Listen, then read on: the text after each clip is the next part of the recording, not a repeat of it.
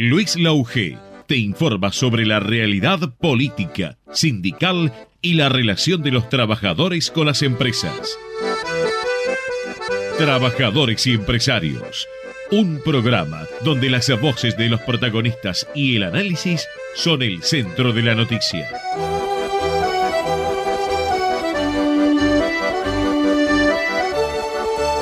¿Qué tal amigos? ¿Cómo les va? Trabajadores y empresarios, como todos los miércoles de 4 a 5 de la tarde por Radio Comedios, eh, repasando algunos apuntes.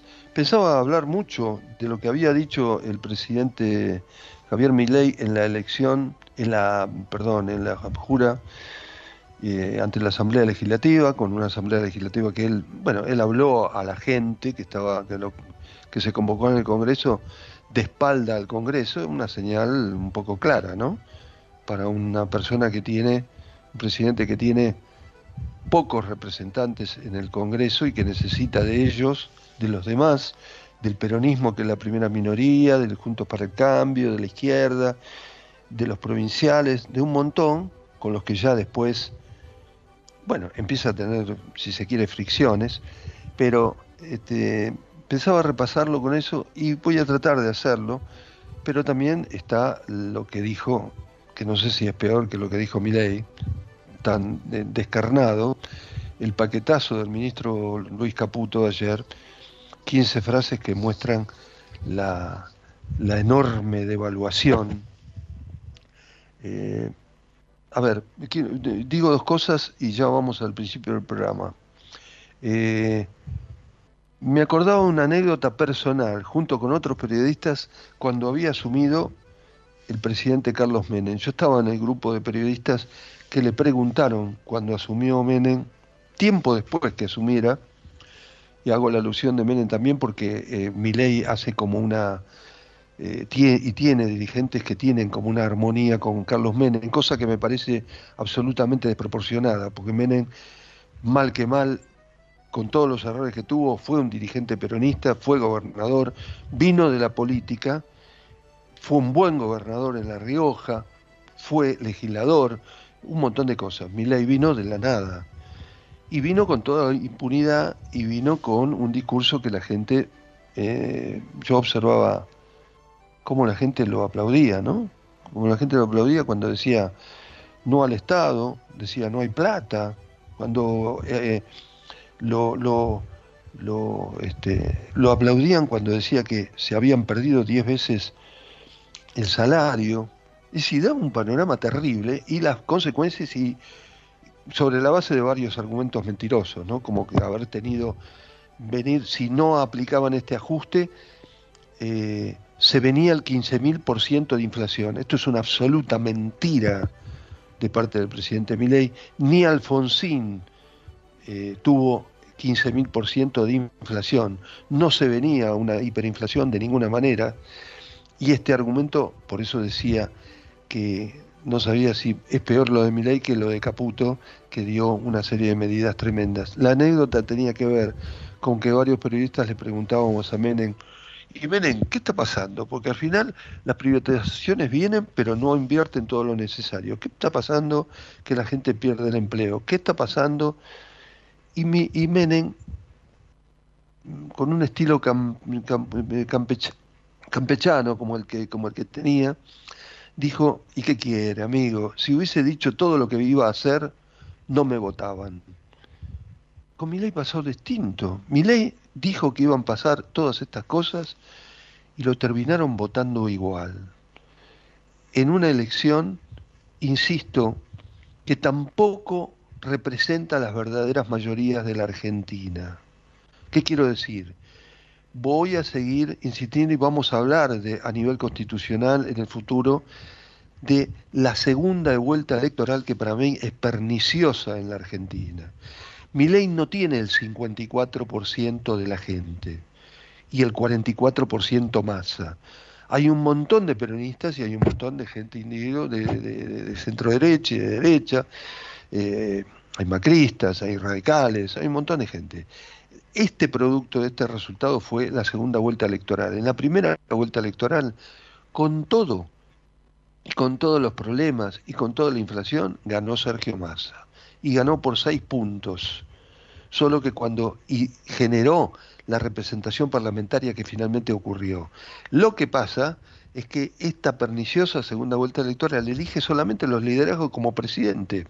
Es decir, que Milei es legítimamente el presidente de los argentinos, pero toda la representación de eh, parlamentaria de la Argentina tiene que ver con la primera vuelta electoral y donde quedó como primera minoría el peronismo. Y también el radicalismo en un gran porcentaje dentro de Juntos para el Cambio. La verdad que eh, hubo frases, no la quiero hacer muy larga, hubo frases de Milei en la,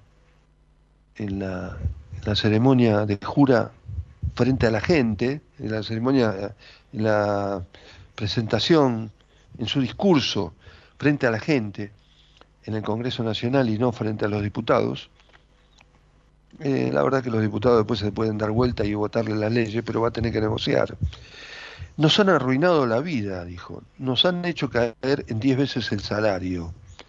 Es mentira, no se cayó 10 veces el salario el gobierno de con todos los con todo el fracaso que significó ya lo hemos dicho de esta columna ¿eh?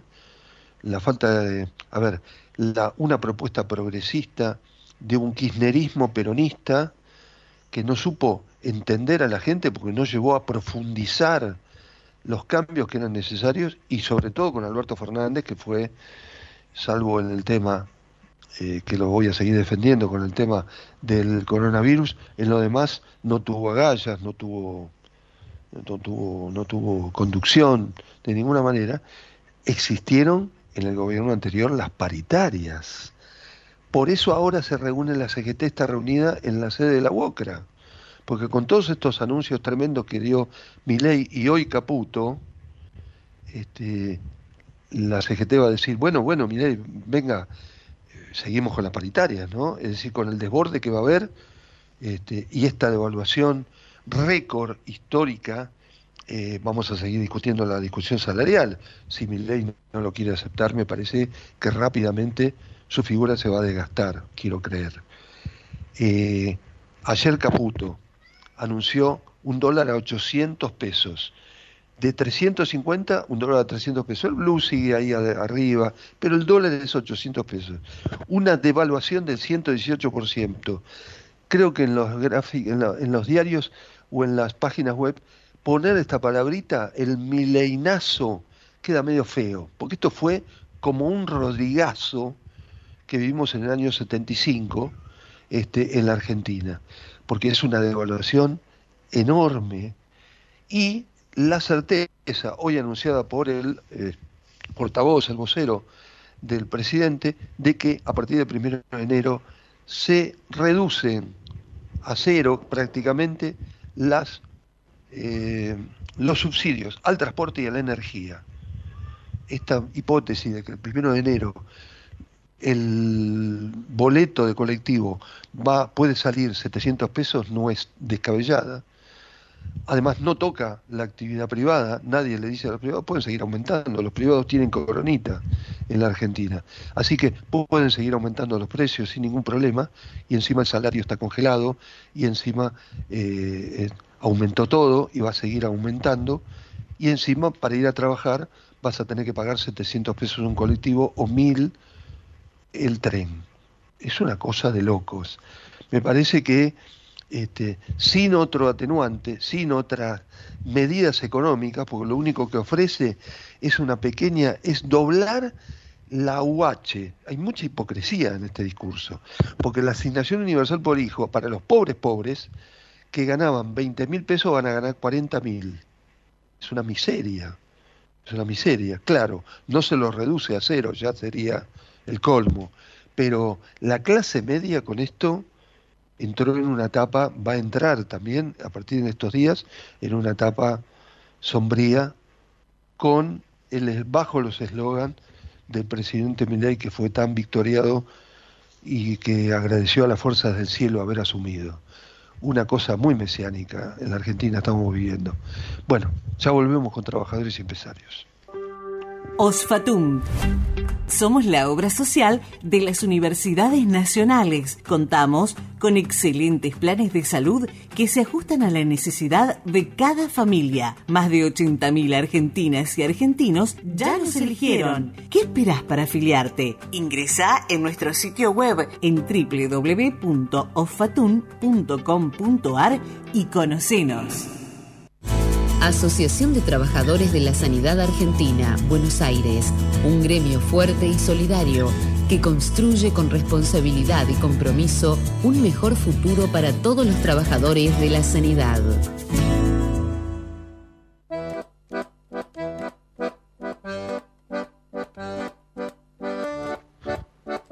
Bueno, mientras en la, durante la Asamblea Legislativa a la intemperie, digamos, en el Congreso y no frente a los legisladores, este, el no hay plata se hizo una, fuerza, se convirtió en una fuerza, una frase eh, muy fuerte de, eh, del presidente Milei.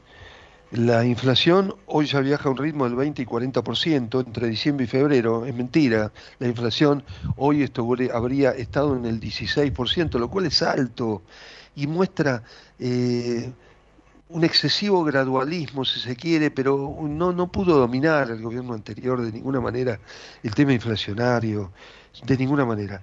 Pero no eran entre el 20 y el 40%, y nos dejan plantada una hiperinflación que ya dijimos que era absurdo plantearlo en términos del 15.000% este, de, de inflación. Este, en, en el discurso de Luis Caputo, que fue la continuación de toda de toda la, mala onda del domingo que asumió el presidente Milei, dijo que el dólar oficial se va a 800 pesos, que quita los subsidios a las tarifas de servicios y transporte, el recorte total en obras públicas y transferencias a las provincias y retenciones a la industria. Déjenme decir algo referido a las tarifas de servicios y de transporte. La explicación de Caputo era que era absolutamente injusto para el interior del país por ejemplo, para Córdoba, que en Córdoba pagaron un boleto de 200 pesos, vamos a suponer, y acá se pagará ridículamente en la provincia de Buenos Aires solamente el, y en el AMBA el 40%.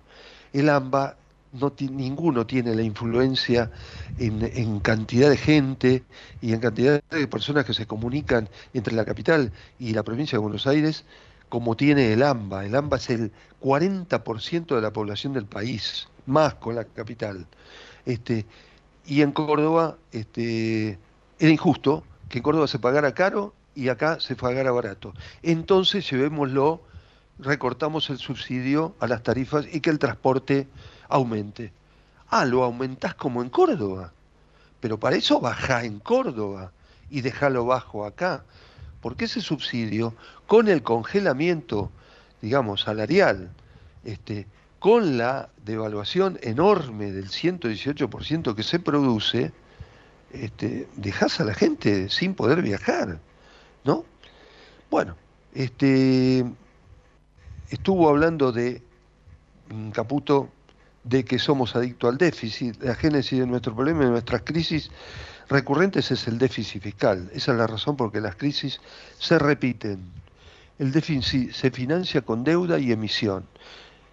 Por supuesto, antes mi ley había hablado en el Congreso de somos, concretamente, eh, no daremos un paso atrás. No hay gradualismo. Esto es shock y motosierra. Mencionó la motosierra, el corte, el ajuste. ¿Cómo que no hay gradualismo? No se puede hacer las medidas gradualmente, no se pueden tomar de esa manera.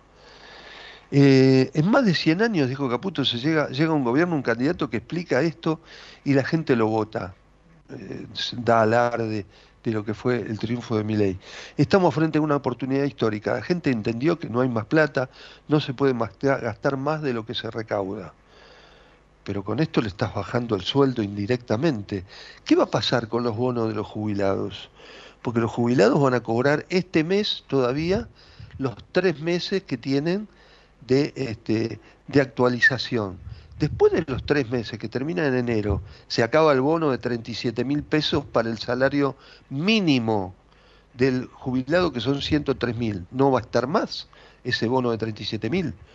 Eh, ¿Qué va a pasar con la actualización? No se va a actualizar más eh, el sueldo de los jubilados, se tomó desde el vamos una actitud muy eh, tremendista, desbordada, una, una herencia escandalosa, claro que es una herencia con mucho déficit y claro que es una herencia sin controlar la inflación, la del presidente Fernández. ¿Quién lo está dudando? La gente lo votó en contra, pero el guardadolismo era necesario, no podés hacer el ajuste, dicho sea de paso, el ajuste parece que lo hicieron con la clase media, porque de la, de la eh, casta a la que se refirió eh, el presidente en el Congreso, no la tocaron, ¿eh? solamente la única medida si se quiere contra el Estado, bueno, ¿qué razón puede ser razonable? Es que los contratos del Estado, los anunció Caputo ayer, duren, que duran más de un año, que tienen solamente un año de duración, esos contratos del Estado no se renuevan. Bueno, pero hay mucha gente del Estado que trabaja, hay que ver cómo se evalúa el cierre de los ministerios. Olvídese, porque el cierre de los ministerios y toda esa eh, cuestión que se habla de reducir el personal de ministerios y reducir las secretarías, es todo sanata.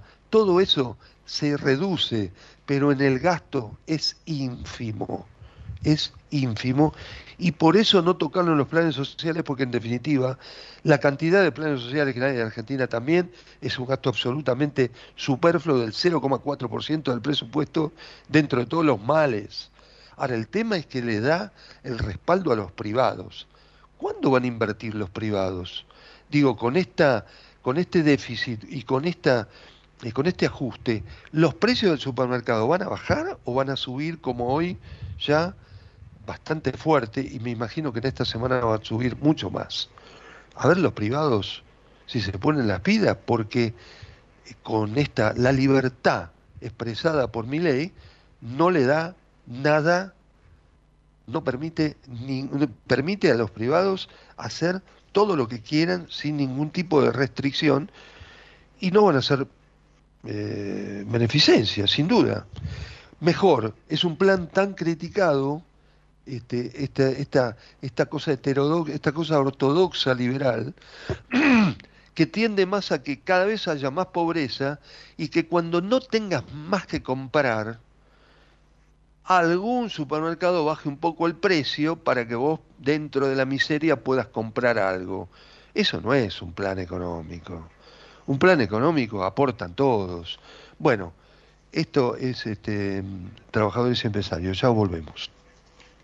Empresarios,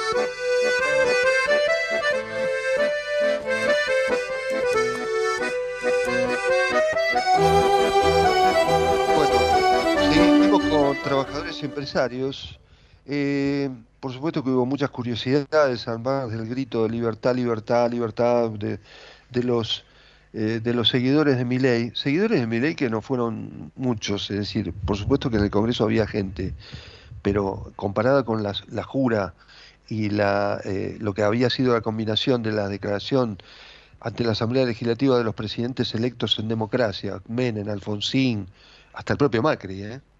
Hasta con el propio Macri había más gente en el Congreso que ayer, que el domingo pasado. Este, y lo que era el traslado a casa de gobierno había mucho más gente. Esto no desvirtúa.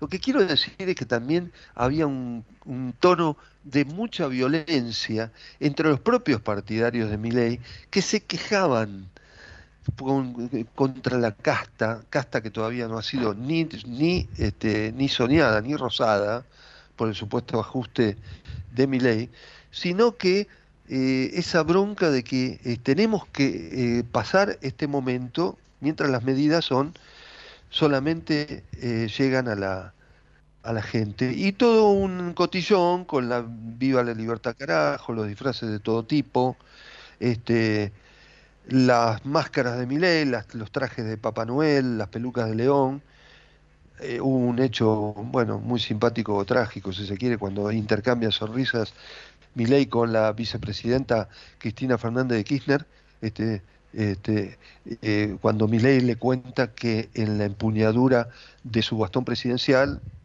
que es a pedido del propio mandatario, están en su empuñadura los cinco perros de eh, Milei, los cinco perros muertos, este, eh, que fueron de Milei y que están cariñosamente ahí diseñados este, en la empuñadura del, del bastón presidencial.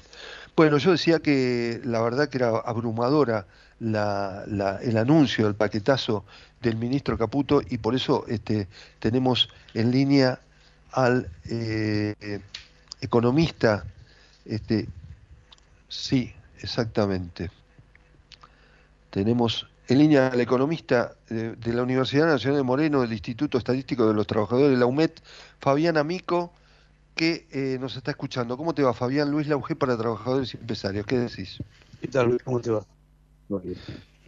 ¿Cómo andás? Eh, bueno, manteniendo, bueno, manteniendo la calma. Yo, yo soy muy enfatizo determinadas cosas, pero para que eh, se genere un intercambio con el público y, y, por supuesto, y, bueno, contando estas cosas raras que me parece la gestión de mi ley, a, por lo menos en este principio, donde me da la impresión que ayer en los anuncios de Caputo, la supuesta casta política este, no sufrió ninguna consecuencia y el, destinatario de este ajuste brutal eh, cae en la clase media y en los pobres, ¿no? No sé cómo lo ves vos. No, sí, sí, por supuesto, no, porque lo de la, lo de la casta política es una, una, una forma, fórmula retórica, ¿no es cierto? No, no hay posibilidad de hacer un ajuste ajustando la casa política. Eso no, digamos, no tiene sentido. Es más, yo me acordaba hace años atrás algunos politólogos eh, que mostraban eh, que el gasto en el sistema político eh, también podés considerarlo una inversión en la democracia siempre y cuando considere que funciona eh, al gusto de la sociedad, ¿no? O sea que eso es relativo también, pero el hecho es que el gasto en el sistema político es ínfimo, no ajusta nada ahí, digamos. Entonces, claro, lo que pasa que, Fabián, lo que pasa que esto les dio una para el odio de la gente con la dirigencia política de, la gente defraudada con una dirigencia que no le importa nada, este, tomaron esto como una como un valor enorme. pero viste cómo, es, cómo nadie le va a bajar, pero nadie le baja el sueldo, nadie, a ver si lo explicamos bien, nadie le va a bajar el sueldo a los diputados, o sí, no se puede tampoco. No, no sé, francamente no sé, y te digo la verdad, disculpame, a mí me parece y totalmente irrelevante. No, ya lo sé, ya lo sé, por supuesto. El tema es, por eso, por eso digo, entonces, este, eh, acá, acá hay, acá hay dos temas, viste, con lo que se anunció ayer, que hay dos, dos temas en realidad, dos dimensiones de los anuncios, ¿no? Una dimensión es el ajuste que va a implicar, que un poco vos estabas eh, dando cuenta de eso, en el sentido de que el, tanto el, nivel de la devaluación como el nivel proyectado de ajuste fiscal son inéditos. Eh, claro. nosotros hemos tenido devaluaciones grandes, como por ejemplo en 2002, pero el contexto hace que sea inédito, porque tenemos un nivel de inflación en 2002 con una devaluación gigantesca y con una gran caída de los salarios, Argentina tuvo una inflación anual del 40%. ¿Ah, sí? claro, o sea, te quiero decir... Porque esto, eh, esto, de ayer fue el 120, ¿no? 118, por ahí. Pero no, no, no, por eso te digo, la devaluación de 2002, 2001-2002 fue, superó el 200%. Su efecto inflacionario fue relativamente bajo por dos motivos que fue insistentemente señalado por los especialistas. Primero porque los salarios estaban hechos percha. No había negociaciones paritarias, no había nada. Eso se reinstaló a partir de 2003. Entonces los salarios no tuvieron ninguna reacción. Y las tarifas tampoco, no subieron. Entonces la inflación, entre comillas, fue baja, entre comillas, digo, porque esa inflación baja tuvo como contrapartida una gran caída de los salarios reales. Acá va a haber una caída. Claro, qué buen dato. es una situación completamente distinta, claro. Claro, acá va a haber una caída de los salarios reales, sin dudas, pero también va a haber una reacción de algunos sectores de los salarios nominales del sector privado registrado eh, que no estaba presente en 2002 por las razones que te mencionaba. Hoy los salarios, eh, digamos, en, el sector privado registrado hay salarios que están cerca de los niveles de inflación. Están, están por atrás, pero muy cerca, digamos. ¿Qué quiere decir esto? Y bueno, que eh, no, no hay anclas en este proceso. Vos le das al tipo de cambio y le das a las tarifas y el gobierno estaría especulando con que el ajuste fiscal en algún momento, que va a ser más adelante, o sea, va a ser un proceso súper traumático, digo yo, la única expectativa es que lo, el, el nivel de desempleo que introduzca la recesión debilite la capacidad de negociación de los sindicatos y baje los costos laborales y eso permita un cierto control de la inflación al estilo de lo que fue la convertibilidad en su, en su última etapa, digamos, ¿no? que los salarios estaban en el piso, el desempleo en el 20 y pico por ciento, digamos, la pobreza en el 50, etcétera, ¿no? Eh, claro, ojo, ojo, Fabián, que por eso en este momento hay una, no estoy no voy a hacer una ponderación tampoco exagerada, porque no son los salvadores de la patria, pero mm. yo tuve reuniones con varios dirigentes sindicales y han comentado el hecho de que hay que esperar las medidas, que ellos son muy cuidadosos de que de no tomar ninguna medida eh, drástica y demás hasta no saber si realmente hay desempleo, pero mm. o hay despidos, pero guarda que están reunidos hoy en la UOCRA porque mm. en esas condiciones acá yo creo que ya están pidiendo, hasta ahora no hubo anulación de paritarias, van a pedir, olvídate, aumentos salariales y aumento de eh, seguir con las paritarias, digo. ¿eh?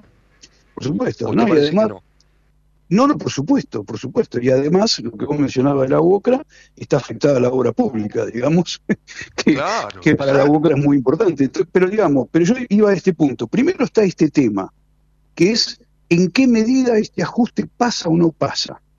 ¿En qué medida toma resistencia, la sociedad se despabila, porque hay un proceso que es un poco lo que vos describías recién, de que la gente, digamos, muchos sectores de la sociedad van a esperar un poco, como diciendo, bueno, vamos a darle una oportunidad. Yo no creo que esa espera vaya a ser muy larga, digamos, pero va a haber un proceso. Y el punto va a ser, si después ese ajuste se consuma, eh, ¿alcanzamos la estabilidad después? Mi punto es que creo que este, no, mi punto es que creo que no, y ahí vas a tener, porque el problema inflacionario de Argentina no tiene raíz fiscal y monetaria. Eso es ah, totalmente estamos hablando de otro idioma, yo qué sé. Entonces, claro. el gobierno está equivocado, entonces, eh, eh, eh, Por supuesto. en ver cuál es la raíz del problema. Mira, yo te explico algo rápido. Mira, nosotros tenemos un nivel de déficit fiscal en tendencia en los últimos años muy parecido al de otros países latinoamericanos y tenemos una tasa de inflación que es tres o cuatro veces más alta. Y tenemos inestabilidad cambiaria. ¿Vos crees que lo puede provocar el mismo déficit que tiene Brasil o Uruguay? No tiene ningún sentido eso. Entonces, el problema es que ahora están empezando un poco algunos integrantes del gobierno a asustarse porque, digamos, movieron el tipo de cambio sin reservas entonces ahora están mirando a ver cómo se comporta el mercado, porque, digamos, y si, si se asustan, ¿cómo lo paramos esto? Digamos, porque toda la apuesta está en el ancla fiscal, ¿no? Y el ancla fiscal lo que provoca es que en una economía como la Argentina, que tiene un mercado interno importante, igual que Brasil, Colombia, el gasto público es un componente muy importante de la demanda agregada, es como 40% del PBI. Si vos reducís mucho el gasto público, se contrae el PBI y no hay forma de sacar al PBI de la recesión, porque no hay otro elemento. Las exportaciones no pueden tirar de una economía como la Argentina, porque son una porción de la demanda más pequeña. Entonces, digamos, eh, la consecuencia va a ser que te vas a quedar en un nivel de recesión y va a ser muy difícil salir de ahí. ¿Qué fue lo que pasó? Hay una, hay una cosa. Perdóname, fue lo que pasó, fue lo que pasó al final de la convertibilidad y la gente se olvida. Y al final de la convertida entraste en depresión económica.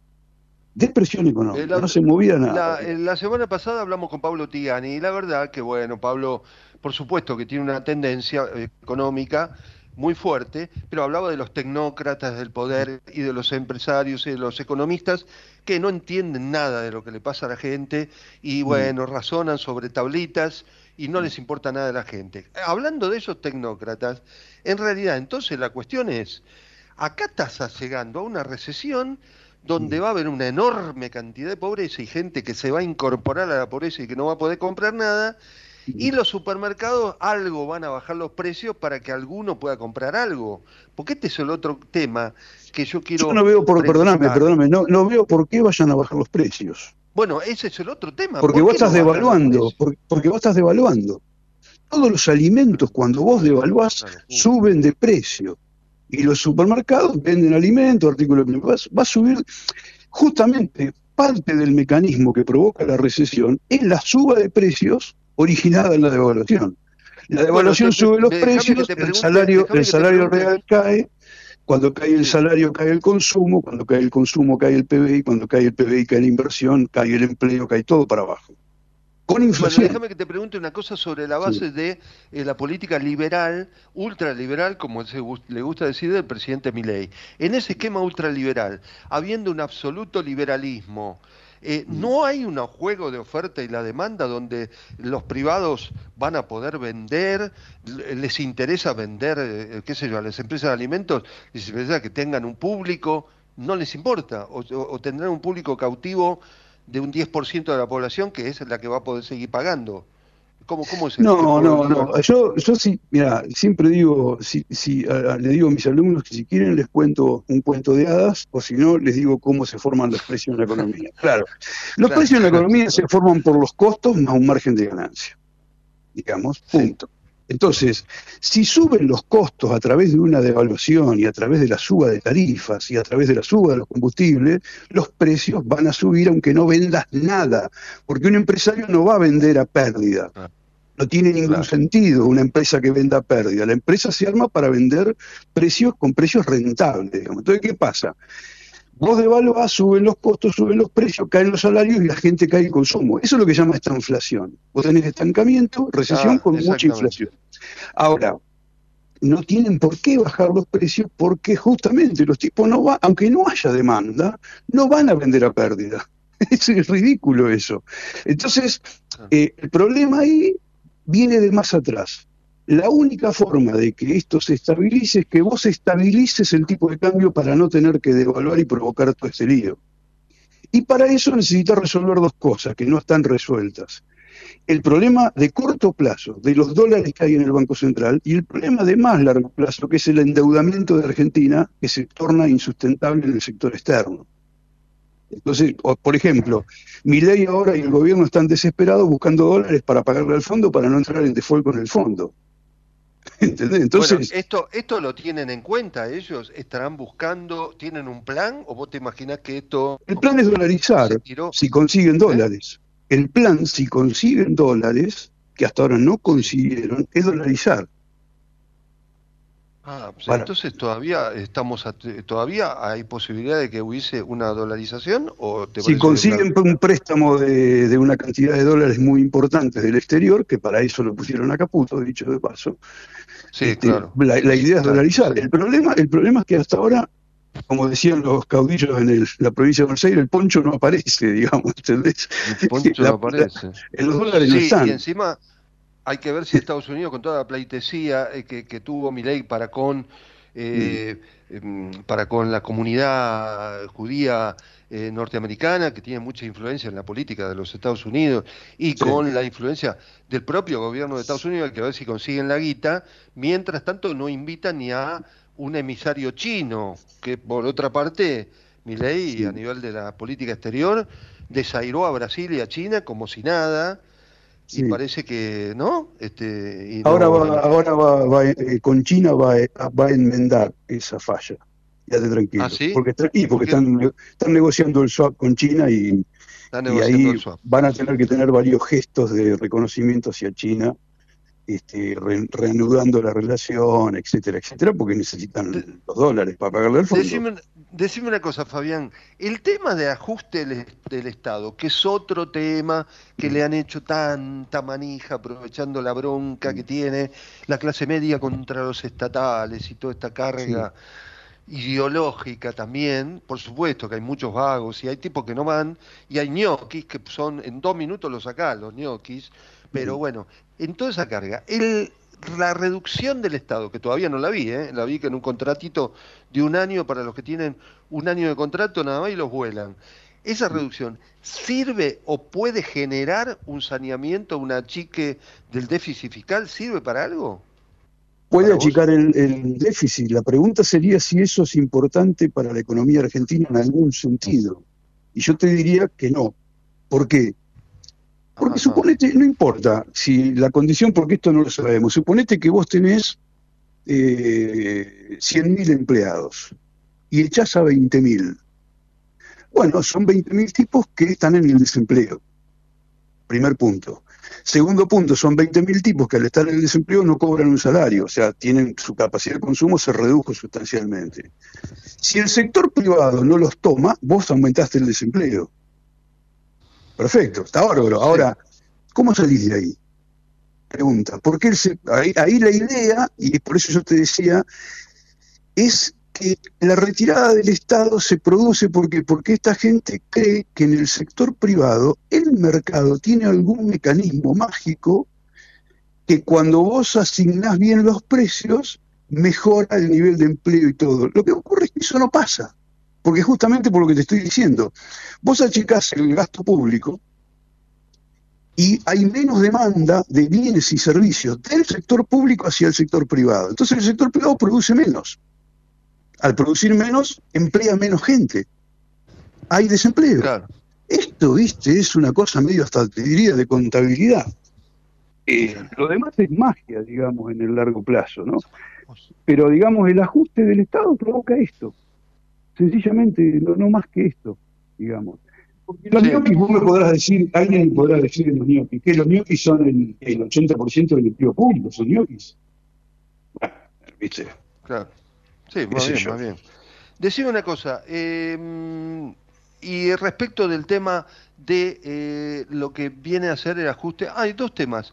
El tema del ajuste de las tarifas y de la de las tarifas a los servicios públicos y a la electricidad, mm. y, el tema, y a la energía, y el tema de mm, bueno se me pasó eh, se me pasó el, otro pero el tema de este de este, de este quita, la quita de subsidios en general. Eh, ¿Es tan elemental quitar los subsidios como para evitar eh, que todo esto se desborde o no? Es que no se sabe bien cuál sería el desborde. Digamos, a ver, yo no te digo que los subsidios se hayan manejado bien. Yo creo que se manejaron mal en el sentido de que hubo claramente una exageración con el tema de subsidios, pero por una razón que permitime que te lo explique en un minuto. Sí, dale, dale, dale. en los, ¿Cuál es el argumento para mejorar, aumentar las tarifas de los servicios públicos? El argumento es el siguiente, las empresas que prestan los servicios públicos, que son empresas privadas, no cubren sus costos con la tarifa. Por ende, al no tener una ganancia razonable, no invierten. Entonces ahí el supuesto es que si vos bajás los subsidios y subís las tarifas, va a mejorar la ecuación de rentabilidad de esas empresas y van a invertir. En la época de Macri eso se hizo y las empresas no invertían. Entonces, ¿cuál es el problema ahí? Que quizá las empresas no tienen incentivo para invertir. Entonces, quizá una salida de esa situación sería que invierta el gobierno sin privatizar, sin estatizar los recursos. ¿Qué, han hecho los gobiernos en Europa, por ejemplo? La mayoría de los gobiernos, Italia, España, han hecho los gobiernos la inversión en la infraestructura necesaria y después le pasan al sector privado el gerenciamiento, la administración de esos servicios. Y, y les pagan una ganancia razonable por administrar, no por invertir.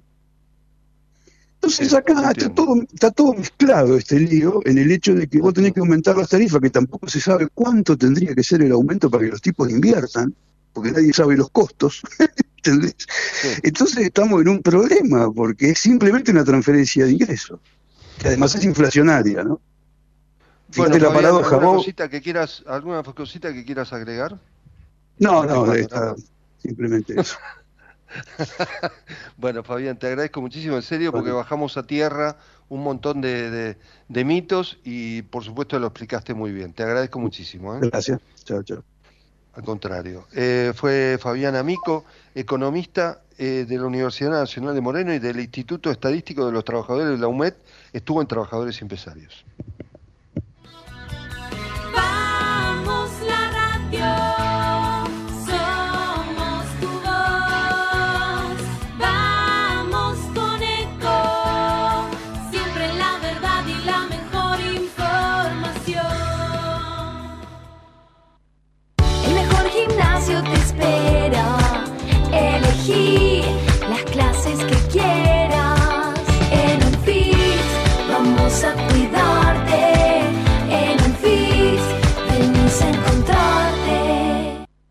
¿Sabías que un rico y auténtico sabor de un gran espresso ya no se encuentra solo en las cafeterías gourmet?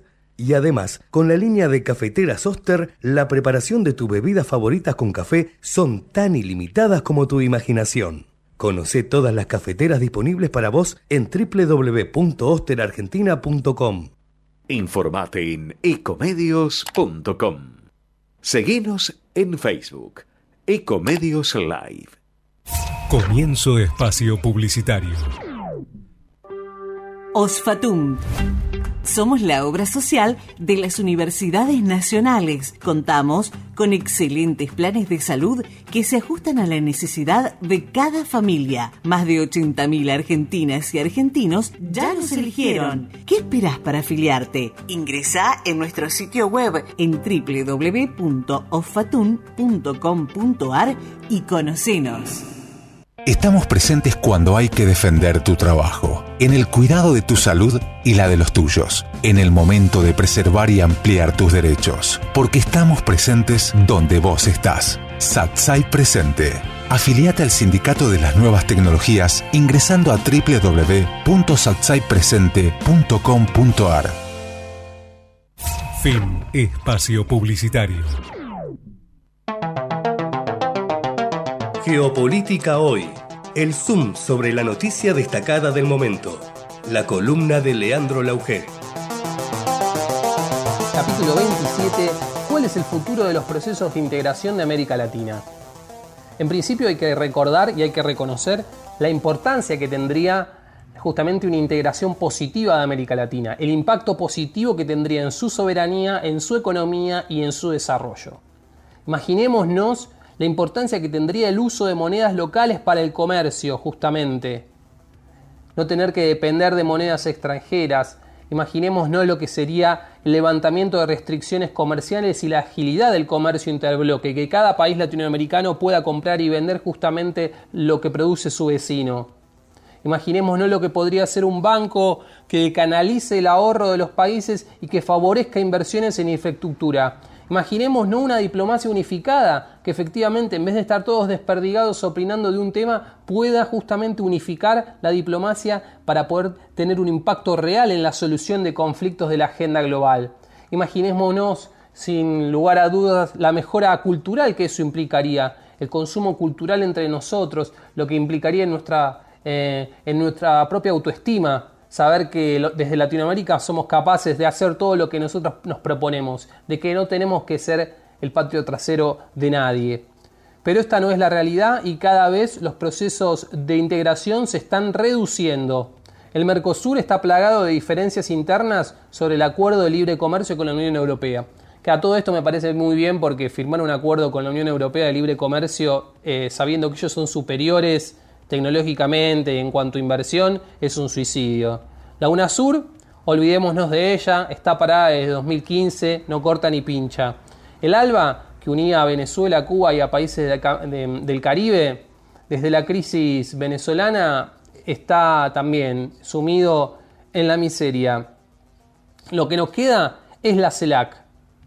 Pero la CELAC justamente en el año 2021 AMLO la volvió a poner en la palestra, la sacó de un estado catatónico, pero hizo lo que pudo.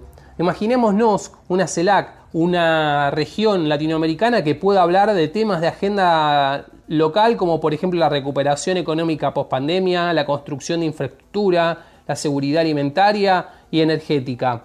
Pero parece un sueño inalcanzable. ¿Pero por qué? ¿Por qué pasa esto?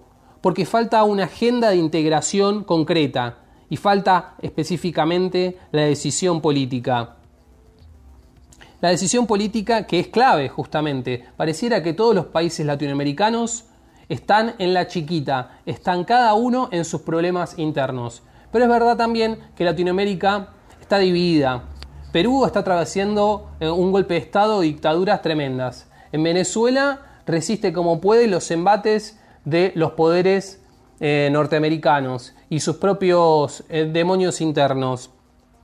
Brasil acaba de ganar Lula, Silva también con sus problemas internos.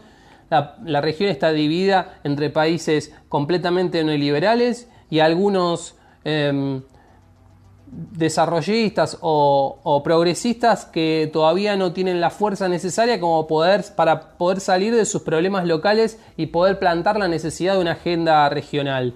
Y lo peor son sus liderazgos, porque los liderazgos políticos no entienden que la integración regional no es un problema en sí mismo, sino que es el primer elemento para empezar a resolver los problemas que uno tiene. Entonces, en vez de ver a la integración como, digo, un primer paso para la solución de nuestros problemas locales, se lo ve como una carga, un gasto de energía. Y eso efectivamente es lo que está pasando y lamentablemente en el futuro no vemos a una Latinoamérica que pueda ser soberana y que pueda discutir y resolver sus problemas de manera pacífica y de manera concreta. No sabemos qué depara el futuro, parece muy sombrío, pero bueno, lo estaremos informando.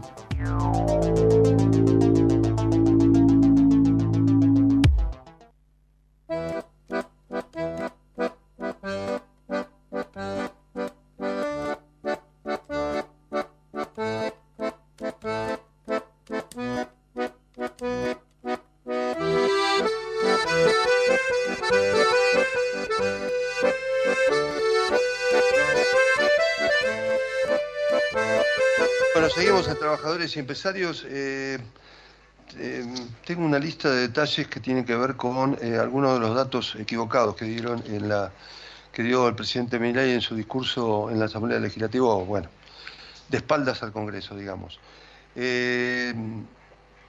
hablamos ya de la inflación de niveles del 15% anual, lo cual es un dato absurdo.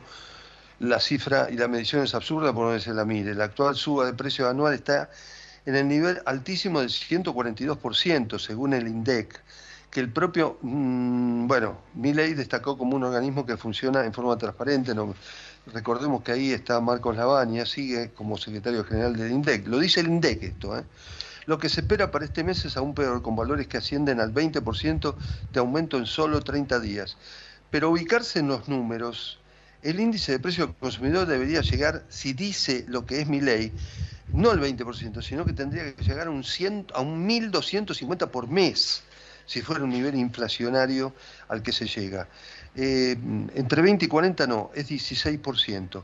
También hablamos de cómo, bueno, un dato terrible es eh, también que Argentina se ha convertido en un baño de sangre, dijo textual, y, eh, sintetizó mi ley ahí el nivel de inseguridad y homicidio que hay en nuestro país. Bueno, no es un baño de sangre. Acá eh, hay una inseguridad este, en muchos lados no controlada respecto, por ejemplo, Rosario, respecto del narcotráfico, para lo cual hay políticas al respecto, pero no es un baño de sangre. Yo vivo en el Gran Buenos Aires, no salgo a la calle y hay un, tres tipos que me están esperando con una ametralladora. Eh, no, seamos un poco, digamos, hay datos que hablan de que, eh, por ejemplo, este, eh, en la ONU, el índice de la Argentina en cuanto a ese tema de, la inseguridad es uno de los más bajos de la región. Y esto lo dice la ONU, que en el repaso de los últimos cuatro años demuestra que la tasa nacional disminuyó del 5 de delitos, del 5,2 de 2019, 4,3 en 2022. Países como Venezuela, Brasil, Colombia y Ecuador multiplican por cuatro los valores argentinos. Bueno, una serie de imprecisiones que estábamos hablando, pero ahora tenemos en línea a Hugo Cachorro Godoy, el secretario general de la eh, Confederación de Trabajadores eh, de la Argentinos de Autónoma, que hoy se reunieron y que precisamente es un dirigente de ATE y nos puede hablar sobre el tema del Estado. ¿Cómo estás, Godoy? Luis Lauge para Trabajadores y Empresarios. ¿Qué decís? Hola, Luis. Muchas gracias por llamar.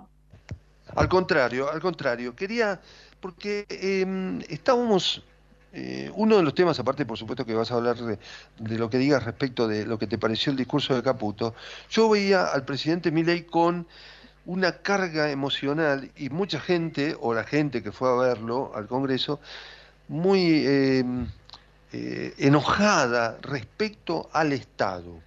Entonces decía, todo lo que tiene, todo lo que nos llevaron a la ruina en el Estado, ahora lo, va a hacer, lo, lo van a hacer los privados. Quiero saber si el peso del Estado es tan pernicioso en la Argentina, es abusivo, si se puede vivir sin Estado, te lo pregunto porque la verdad que, que se generó toda una, una, tendencia tremenda, entonces quiero saber si el Estado se puede reemplazar en definitiva o si tiene que ser por lo menos disminuido según tu visión. No, sin ninguna duda, yo creo que todo el discurso de mi ley mm, apunta a, exageraciones eh, que tienen que ver con con el personaje que ha construido y sobre el cual eh, cabalga en, eh, en, los medios primero y, y, bueno, en su campaña presidente después. Ahora que, y ahora como presidente lo que está haciendo es una exageración de los diagnósticos, de los malos diagnósticos sobre el estado de crisis, sobre la situación del Estado eh, sí. y la de crisis económico-social para justificar medidas que van a exacerbar el, la situación de estancamiento y de, y de inflación galopante en nuestro país que la provocan las propias medidas que alienta mi ley. Y en el Estado pasa algo eh, parecido. Se exagera eh, el diagnóstico sobre los problemas eh, que tiene el Estado Nacional para justificar eh, su desguace, las políticas de ajuste, que en realidad eh, en el Estado eh, se ajusta y se reduce vía políticas sociales, salud, educación, jubilaciones sí. y respaldo o políticas sociales y se incrementa vía represión, policía, gendarmería, eh, y ahí, en esa parte del Estado se fortalece. Lo hizo Macri, lo va a hacer ahora eh, Milley para, para, porque sus políticas de ajuste que afectan no solamente a los trabajadores estatales, sino a los trabajadores del sector eh, público, privado, a las cooperativas y a las pymes, bueno, eh, se sostiene, lo van a querer sostener con represión, porque el pueblo no va a aceptar esto. ¿eh? Decime una cosa, el Estado, si el, este ajuste que quiere hacer sobre el Estado, lo va a terminar, los van a terminar perjudicando a, también a los trabajadores privados, decís vos. Sí, mirá, de a las ver. medidas que anunció Caputo ayer, eh, sí. una de ellas es eh, la apertura eh, de las importaciones. ¿A qué va a afectar sí. esto a la pequeña y la mediana empresa? La segunda, otra de las medidas que eh, anunció es la desaparición o reducción o achicamiento de la obra pública.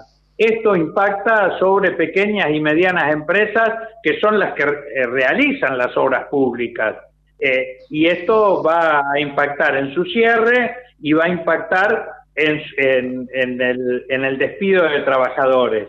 Van a reducir el aporte a las provincias. ¿Qué significa reducir el aporte a las provincias? Que la función del Estado en salud, en educación, en incentivo de la actividad privada de las economías regionales que realizan las, eh, los gobiernos provinciales van a, van a, a, reducirse o desaparecer. Va a impactar en la pequeña y la mediana empresa del, del, de las economías regionales. O sea, eh, eh, esto es demostrativo eh, podemos remitirnos también a lo que sucedió durante la pandemia. Si no hubiera, el estado, no hubiera estado el Estado para alentar la salud pública, para garantizar la compra eh, y el, la promoción de producción de vacunas, bueno, eh, eso también implicó actividad productiva en el sector privado, producto de la, de la fuerte intervención del Estado. O sea que hay,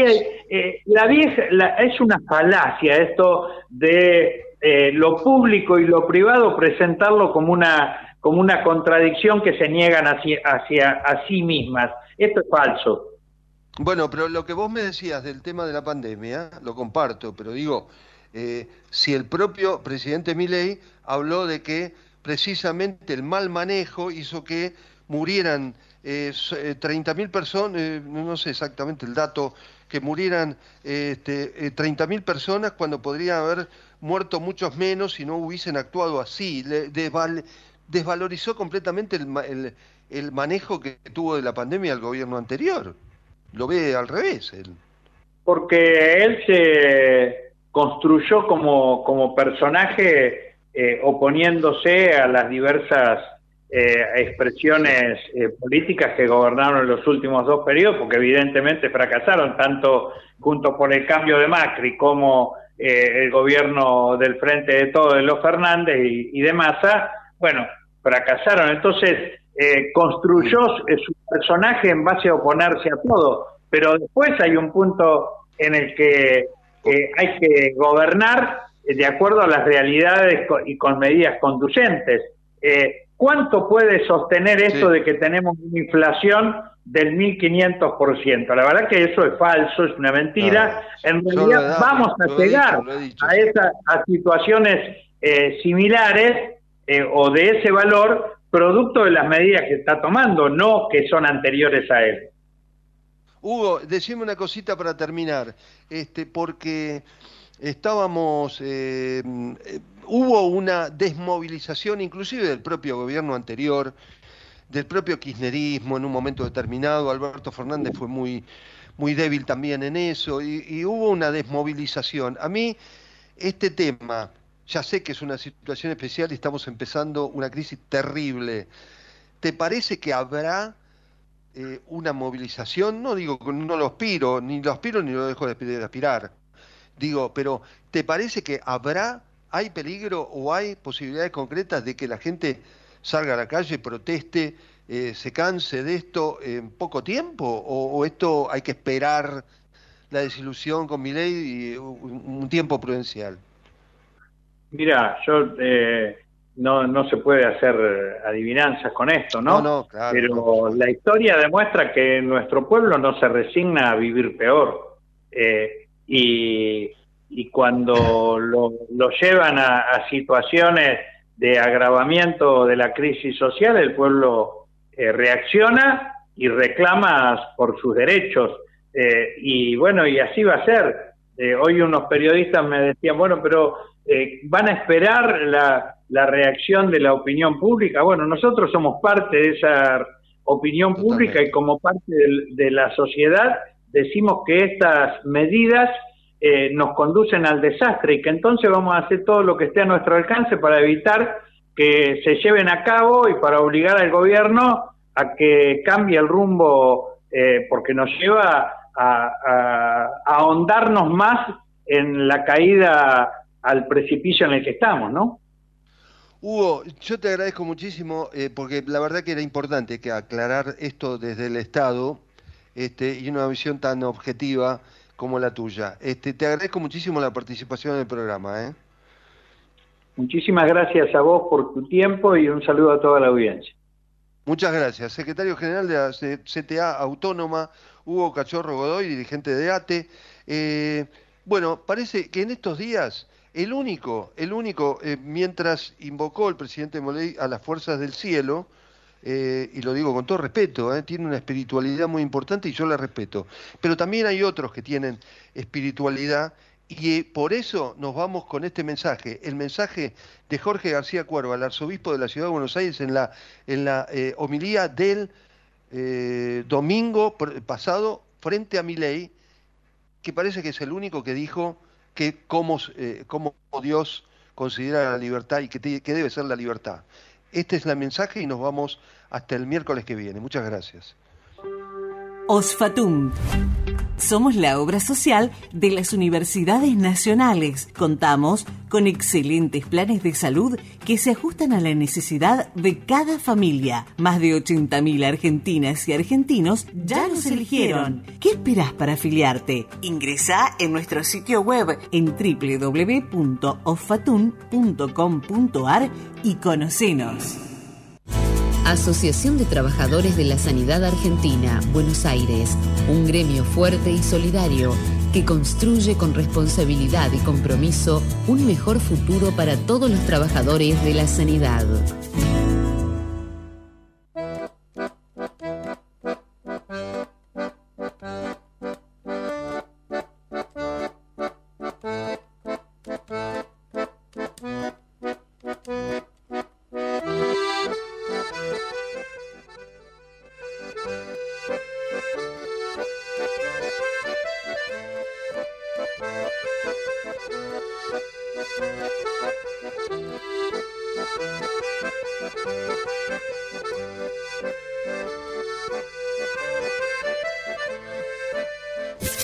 Desde Buenos Aires, transmite LRI 224, AM 1220, Ecomedios